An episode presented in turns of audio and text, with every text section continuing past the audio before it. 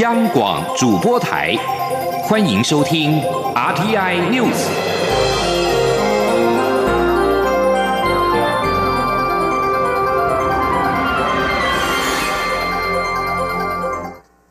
各位好，我是主播王玉伟，欢迎收听这节央广主播台提供给您的 RTI News 新闻。首先带您关注台湾的邦交情势。根据路透社报道，台湾与所罗门群岛外交关系可能生变。外交部今天表示，根据所掌握的资讯，所国政府在进行台所关系评估时，同时也参考跨党派小组的报告以及其他政府部门的专业意见，会做整体性的通盘考量。而且，所国政府的相关决策也必须与内阁及国会商议。因此，评估小组的报告并非唯一，也不是最终的决策参考依据。外交部发言人欧江安指出，台苏两国近期互动正常。所国国会议长在八月初率领议员团来台参加亚太国会议员联合会。总理苏加瓦瑞在八月中与外交部长吴钊燮在太平洋岛国论坛会晤，两国外长并签署了互先免签证协定。而根据路透报道指出，所国日前派出评估小组前往其他与中国建交的太平洋国家考察。此外，八位部长及总理私人秘书也在八月中组团前往北京访问，最快可能在这个星期就宣布是否外交转向。所罗门群岛在一九八三年与台湾建交，是台湾的十六个邦交国之一。据将焦点转到立法院。立法院第九届第八会期今天办理立委报道，国民党立委曾明宗拔得头筹，民进党立委陈欧珀、国民党立委严宽恒则分居二三名。曾明宗表示，新会期国民党将推动有关改善低薪、协助青年创业的相关法案，以及军公教年改违宪部分的修法。陈欧珀则表示，近日香港情势动荡，新会期务必尽快推动中共代理人修法，保障台湾民主自由与国家安全。前天记者郑林的采访报道。第九届立法院最后一个会期正式展开，二号开始办理立委登记报道。拿到头香的国民党立委曾明宗说，他六点二十分就到立法院，是第一位完成报道的立委。谈到新会期的优先法案，曾明宗说：“那这个会期主要是国民党团里面有几个优先法案，尤其是改善低薪，还有协助青年创意创业的相关的法案，会成为重要法案。”另外，有关现在有关军工教啊退休金不合理的部分、违宪的部分，我们也会把它列为优先法案，积极来推动。第二个报道的立委则是民进党立委陈欧珀。陈欧珀受访时指出，香港反送中事件是全球关注焦点，香港人民受到血腥镇压，是全国不可忽视的问题。因此，郑重呼吁蔡英文总统与民进党政府一起民主挺香港，团结护台湾。那此外呢，我对于近年来中共呢啊，透过资金跟红色媒体，破坏了我们的民主自由。特别是在选举期间呢，啊，大家也看到很多的中国资金介入到台湾的选举，所以对于中共代理人的啊这样的相关的法令的制定，我认为这个会期我们必须严肃来面对，避免影响到台湾的民主自由跟国家安全。排名第三的国民党立委严宽恒则被问及选举议题，对于他是否担忧蓝军分裂影响选情，严宽恒表示，目前局势不断变化，究竟在九月十七号以前会有多少人登记参选，以及台北市长柯文哲会不会参选，都难以预料。所以国民党做好万全准备，唯一的目标就是团结胜选。央广记者郑玲采访报道。立法院九月展开新会期，行政院发言人古拉斯尤达嘎今天表示，行政院推动废除印花税是进步的税改措施，希望列为本会期优先法案。但优先法案清单将与民进党立院党团讨论之后再行公布。继续关注的是香港情势，多所香港大专的学生代表将在今天下午三点半于中文大学百万大道举行罢课集会。中文大学呼吁学生取消集会，中大学生会在今天上午则表示，已经与校方沟通，集会将会如期举行。十所大专院校学生会计划今天开学日发起两个星期的罢课不罢学行动，下午三点半将在香港中大百万大道举行罢课集会，共十所大专院校学生会要求行政长官林郑月娥必须在九月十三号晚间八点前回应五大诉求。身兼香港教育专业人员协会副会长的教育界立法会议员叶建元稍早表示，教协从未推动学生罢课，只是尊重学生的意愿，暂时没有规划教师罢课。而香港民运领袖黄之锋呼吁台湾制定难民法，也引发讨论。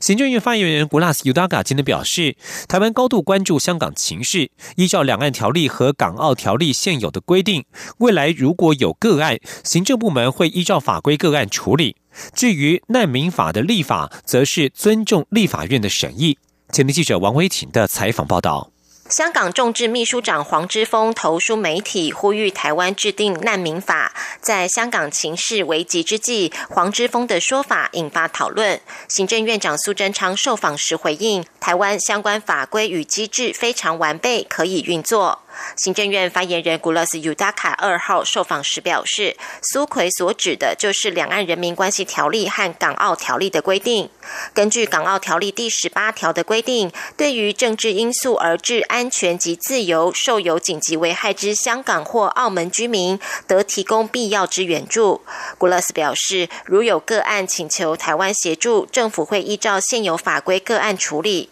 不过，截至上周为止，尚未有个案申请。古说：“目前没有个案，而现在法规我们都是以个案来处理嘛。可是现在没有个案，都还没有人正式的跟陆委会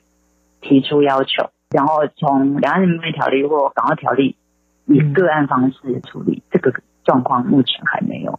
古拉斯表示，立法院内政委员会二零一六年已经初审难民法草案，政院尊重立法院的审议权责。未来如果召集协商，行政部门会派代表参加表达意见。古拉斯重申，台湾从未介入香港情势，但府院与国安单位都持续掌握、高度关注香港局势发展。未来若有个案请求台湾协助，会依照现有法规视个案处理。中央广播电台记者王威婷采访报道。继续关注选战焦点。红海集团创办人郭台铭投入二零二零总统大选的态势几近明确。外传国民党主席吴敦义私下派人与郭台铭沟通，希望郭台铭能够当国民党的备胎人选。对此，郭台铭幕僚蔡庆瑜今天表示，郭台铭对于换瑜没有任何期待。郭台铭如果要参选，就会独立参选，不会回到国民党代表国民党出征。今天，央望记者刘品熙的采访报道。面对二零二零总统大选，国民党整合不利，红海集团创办人郭台铭参选几乎已成定局。媒体报道。国民党主席吴敦义私下指派陆委会前副主委张显耀拜会郭台铭，转达国民党总统参选人韩国瑜可能选不下去，希望郭台铭能当国民党的备胎人选。报道也指，先前张显耀担任吴敦义的秘书，赴中国大陆见国台办主任刘介一时，也带了一份民调向对岸表达韩会选不下去的讯息。对此，郭台铭幕僚永林基金会副执行长蔡庆瑜二号上。五受访表示，郭台铭一再强调，他对于换鱼这件事没有任何期待，这是国民党自己要伤脑筋的事。如果郭台铭要参选，一定是独立参选，不会受到任何政党的游说，也跟国台办一点关系都没有。他说：“呃，我们强调就是说这个。”要不要换于这件事情，的确是国民党他们必须要去伤脑筋的事情了。郭台铭先生的态度从一开始都说，他对于这件事情绝对没有任何的期待。那如果说国民党那边有任何的变化的话，其实郭台铭先生也不会回到国民党去代表国民党参选，因为他一直强调，如果他要选，他就是独立参选。也有媒体报道指，国民党为了劝退郭台铭，请郭台铭的表姐台积电董事长张忠谋的妻子张淑芬劝退郭台铭。对此，蔡庆瑜表示不清楚。至于媒体报道指郭台铭的幕僚为郭台铭预拟三套剧本，分别是独立参选、换鱼或操作弃保，以及败选后直攻党魁，蔡庆瑜则予以否认，并表示没有听说郭台铭想选国民党主席的规划。此外，对于副手人选，原本传出郭台铭锁定新北市长侯友谊的二哥高医院长侯明峰担任副手，但消息传出后见光死。侯明峰二号上午受访时回绝，表示没有担任郭台铭副手的规划。对此，蔡庆瑜说：“他们感到很遗憾，也很可惜，尊重侯明峰的想法。”蔡庆瑜强调，如果郭台铭要参选，九月十七号是登记连署的最后期限，在登记前必须找好副手。郭台铭目前没有其他口袋人选，他们了解这件事的急迫性，这的确是当务之急。只要是优秀人才，郭台铭都会考虑。央广记者刘聘熙在台北的采访报道。针对郭台铭有意挑选高雄医学大学附设医院院长侯明峰出任副手一事，台北市长柯文哲今天表示，霸气总裁搭配人文医疗这种组合的形象相当正面，他认为没有问题。不过侯明峰已经在今天否认担任副手一事。侯明峰表示，他目前的重点还是在于教学以及工作上。继续关注财经消息。中华经济研究院今天公布，八月份制造业采购经理人指数 PMI 为百分之四十八点二，呈现连续四个月紧缩。中经院院长陈思宽指出，美洲贸易战局势恶化，厂商对于未来半年展望更趋保守。而对于九月美国对中国开征新一波关税，虽然冲击一定会有，但是因为厂商先前都已经开始迁厂、改变采购政策，评估不确定性不会像先前那么高。金陵，央广记者谢嘉欣的采访报道。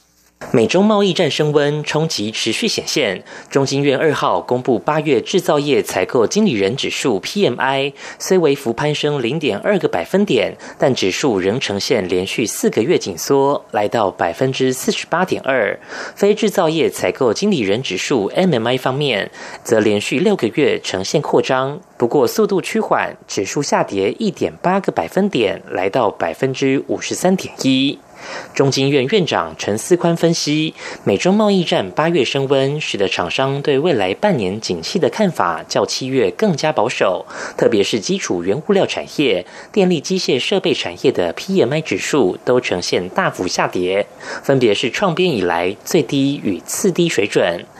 至于美国对三千亿美元中国输美商品分批加征百分之十五关税，第一批包括智慧音箱、蓝牙耳机、鞋类等类别，约一千一百亿美元产品已于一号上路。陈思宽认为，这一波新关税对下半年景气冲击一定会有，但不确定性不会像先前那么高。他说：“关税到百分之十以上的时候，厂商的这个成本就已经是没有办法继续维持原来的策略啊，或者是配置，所以他们其实已经早就开始做一些反应了，迁厂啊，或者采购政策所有的改变。未来虽然影响是一定有的啦，可是我觉得不会像刚开始的时候那么样的不确定。另外，香港反送中抗争扩大，陈思宽指出，在港资金、人才都可能外移，台湾。”可趁此检视调整相关法规，例如让金融商品多样化来吸引资金来台，还有透过配套措施来吸引高端金融人才，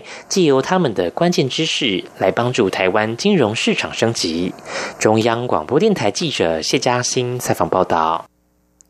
而美国对价值三千亿美元的中国货品加征关税的措施，从九月一号起陆续生效，涵盖了服饰、电视机和珠宝等品项。这也使得美国零售商将成为本周美国股市关注的焦点。这一波关税比华府已经对价值两千五百亿美元中国货品课征的关税更直接冲击到消费者。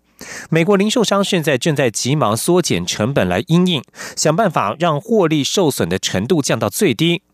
华尔街分析师则是试图找出最能够安度关税影响的零售类股。而根据统计，在九月一号生效的关税部分涵盖价值五百二十亿美元的消费性电子产品，包括了智慧音箱、耳塞式耳机以及电视机等等。以上新闻由王玉伟编辑播报，稍后请继续收听央广午间新闻。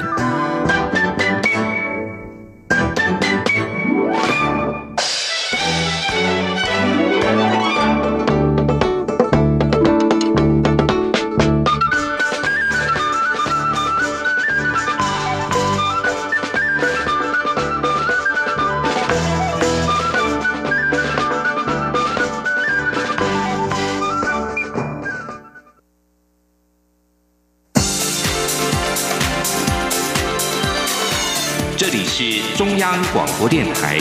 台湾之音，欢迎继续收听新闻。听众朋友您好，我是张顺祥。新闻继续带您关注的是台湾的设计能力越来越强了。蔡文总统今天在接见第十二届 IDA 国际设计奖得奖人谢义成以及林家贤时表示。设计是创新产业很大的激励。台湾年轻一代已经把设计当作是重要的方向努力，设计也成为下个世代竞争力的重要来源。总统表示，过去国际对台湾的印象是只会做代工，如今台湾的设计产业跟创新的能量得到了世界的肯定，确实是台湾产业非常大的进步。请听记者刘玉秋的报道。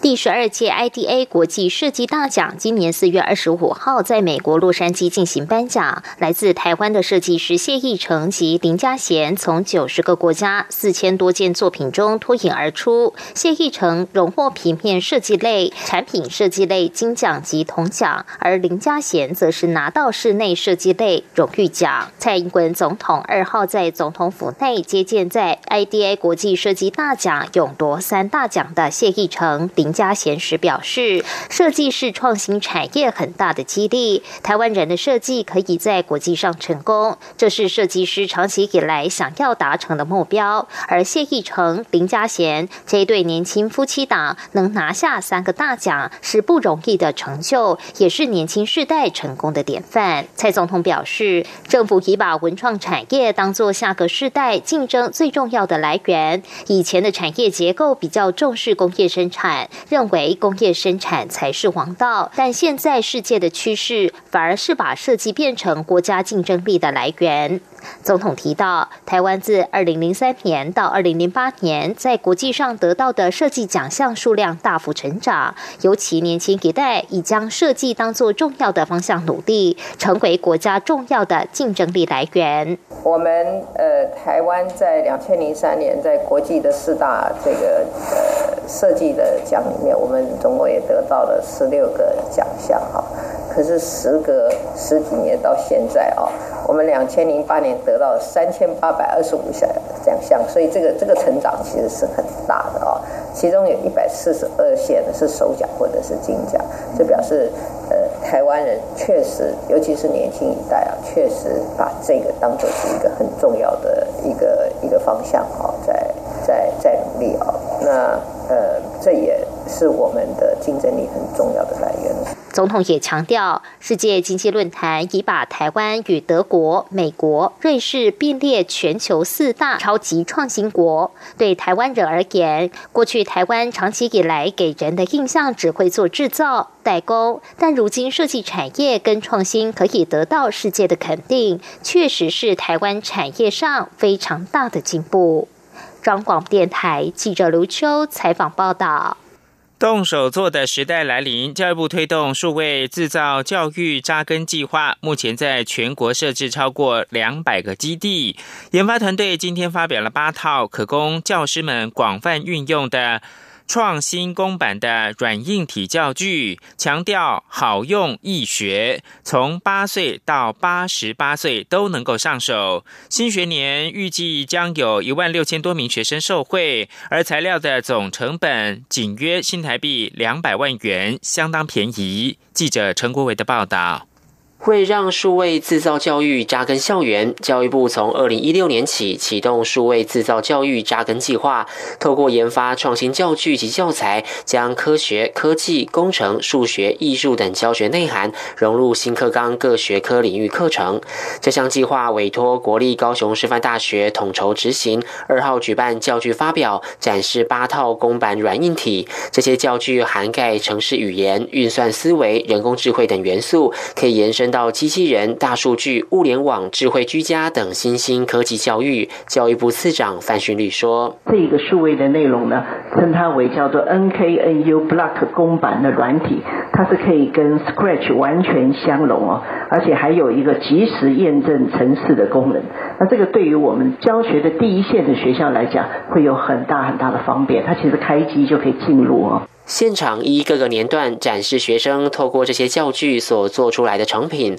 像是能避开障碍的电动车、寻机履带车、智慧开关、智慧温室、外星宝宝以及五 D 音乐林等等，展现学生透过相关实作，结合城市设计与素养导向的学习。高雄师范大学光通系教授林宏明表示，这些公版软体省掉不必要的繁琐电子电路技术细节，降低学习门槛，便于教学推动。因此，适合八岁到八十八岁各年龄层学习。新学年度已经有七十九所学校、一百三十八名教师提出教具申请，共提供三千六百九十四套公版教具，总成本约新台币两百万元。预计这个学年度将能让一万六千五百五十八名学生受惠。中央广播电台记者陈国伟台北采访报道。在十几天就中秋节了，台北市卫生局今天发表他们在七月底到八月初进行的秋节食材抽验的结果。一百一十一件产品当中，有一件来自新北市的豆干产品，验出有双氧水残留的违规情形，整体不合格率是百分之零点九。为让民众在中秋烤肉有安心的食材，台北市卫生局在七月底到八月初，针对了糕饼、肉品等秋节相相关的食材进行了查验，而烤肉可以说是中秋活动的焦点。中秋烤肉往往不小心吃太多的高油、高钠、高热量的食材。营养师提醒，要增加蔬菜量之外，也可以利用应景的水果搭配酱油自制蘸酱，不仅吃得有趣，也更为健康。请听肖照平的报道。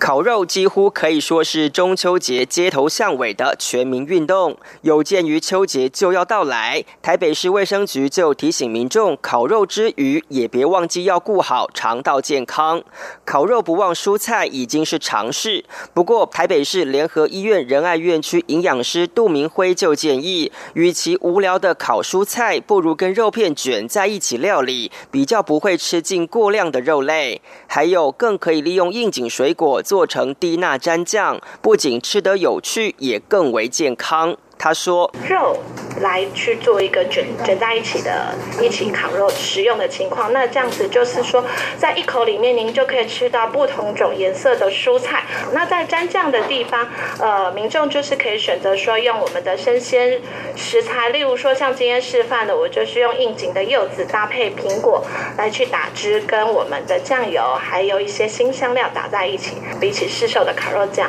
来说，含钠量会比较低。”杜明辉也提醒。烤肉中往往会搭配含糖饮料，但是这样只会越喝越渴。因此，他分享简单易做的天然食菜花果冻饮，不仅有高膳食纤维，也能增加饱足感。他说：“呃，在制作过程，我们可以用颜色比较鲜明的蔬呃水果，例如说今天示范的是用红龙果，那就有自然的这个植物化学物质植化素的摄取。那再来就是，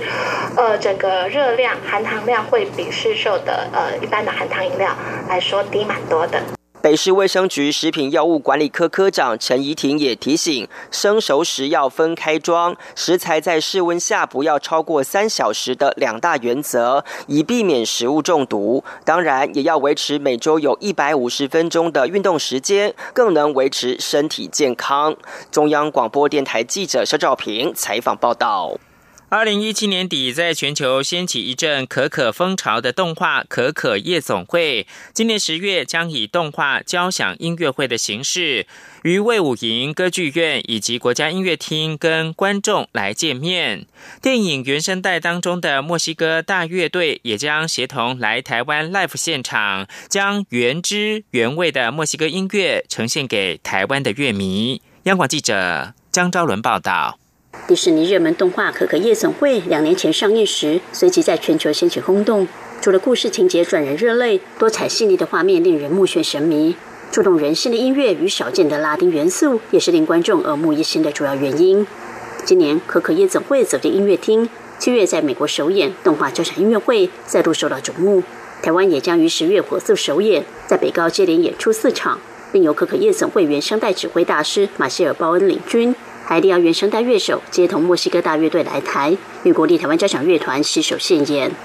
可可夜总会故事背景设定在墨西哥城市，整部动画充满了墨西哥文化风情，包括美食、艺术、建筑、音乐更是重点。作曲家麦克基亚奇诺说。We wanted the score to feel like it was born out of this world. So that meant using a lot of instruments indigenous to Mexico.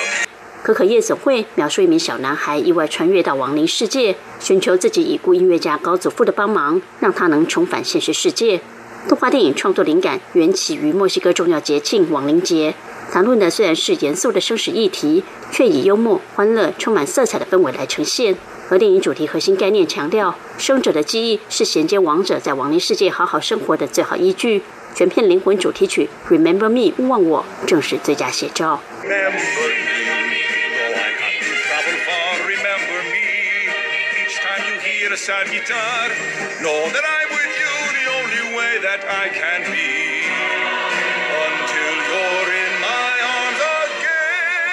中国面台记者张昭伦台北怎么报道？国际新闻关注的是大西洋史上第二强飓风多利安登陆巴哈马水淹屋顶。气象人员表示，飓风多利安一号以史上第二强大西洋风暴之姿在巴哈马登陆，预计将在未来两天危及到佛罗里达州。美国国家气象局跟国家飓风中心表示，五级飓风多利安最大持续风速达到每秒两百九十五公里，瞬间阵风超过每小时三百五十四公里，两度在巴哈马的阿巴科群岛登陆，目前距离美国的佛罗里达州沿岸大概是两百八十公里。法新社报道，多利安并列大西洋盆地有史以来第二强的飓风。从上传到社群媒体的影片当中，可以看到多利安在巴哈马带来重大灾情，但目前没有相关的伤亡相关的伤亡报道。阿巴科群岛部分地区已经淹水，气象人员警告，当地还面临惊人的五点四公尺到七公尺高的暴潮。继续关注的是日本警察厅为了应应没有经过授权的钓鱼台列屿登岛的事件，原则决定在明年度将在冲绳成立专责的警方单位。专门单位成员将配备冲锋枪等武器，并且接受专业的训练。日本放送协会 NHK 报道，二零一二年有香港保钓人士等人登上了钓鱼台列屿，日本称为是间隔诸岛，随后被日本的警方逮捕。此后，中国当局的船只也不断的在钓鱼台列屿周边海域航行。日本警察厅为了因应相关的情势，认为有必要成立专责的警方单位来因应。离岛紧急状况，原则决定将在冲绳县来部署新的警方单位。由于警察厅设想恐怕会出现武装人士登岛的情况，这支新部署的警队将配备冲锋枪等武器。阿根廷在一号宣布对出口商实施外汇管制，试图要遏制金融市场的不确定性。过去一个星期以来，阿根廷的披索大跌，几乎失控。根据阿根廷政府的公告。出口商在购买外币前，必须先取得中央银行的核准。另外，汇款出国也必须要取得政府的同意。至于想要购买美元的个人，每个月限额是一万美元。这些措施将一直实施到今年的十二月三十一号。阿根廷在上个月举行的总统大选的预选，亲商的现任总统马克里意外大败。预料左派候选人艾伯托将在十月的总统大选当中胜出。市场担心经济干预主义将再起，阿根廷股汇市大跌，披索大幅的贬值。最后提供给您是世界排名第一、寻求卫冕的塞尔维亚名将乔科维奇一号，因为肩膀的伤势，在美国公开赛男单十六强打完两盘之后宣布退赛。乔科维奇在十六强赛对手是二十三种子，也就是二零一六年美网冠军的瑞士名将瓦林卡。在瓦林卡以六比四、七比五拿下两盘之后，第三盘又取得二比一领先的时候，乔科维奇宣布退赛。在第三盘开赛前，乔科维奇曾经申请暂停接受左肩膀酸痛治疗。乔科维奇拿下最近五次大满贯赛的四座冠军。以上新闻由张顺祥编辑播报，这里是中央广播电台。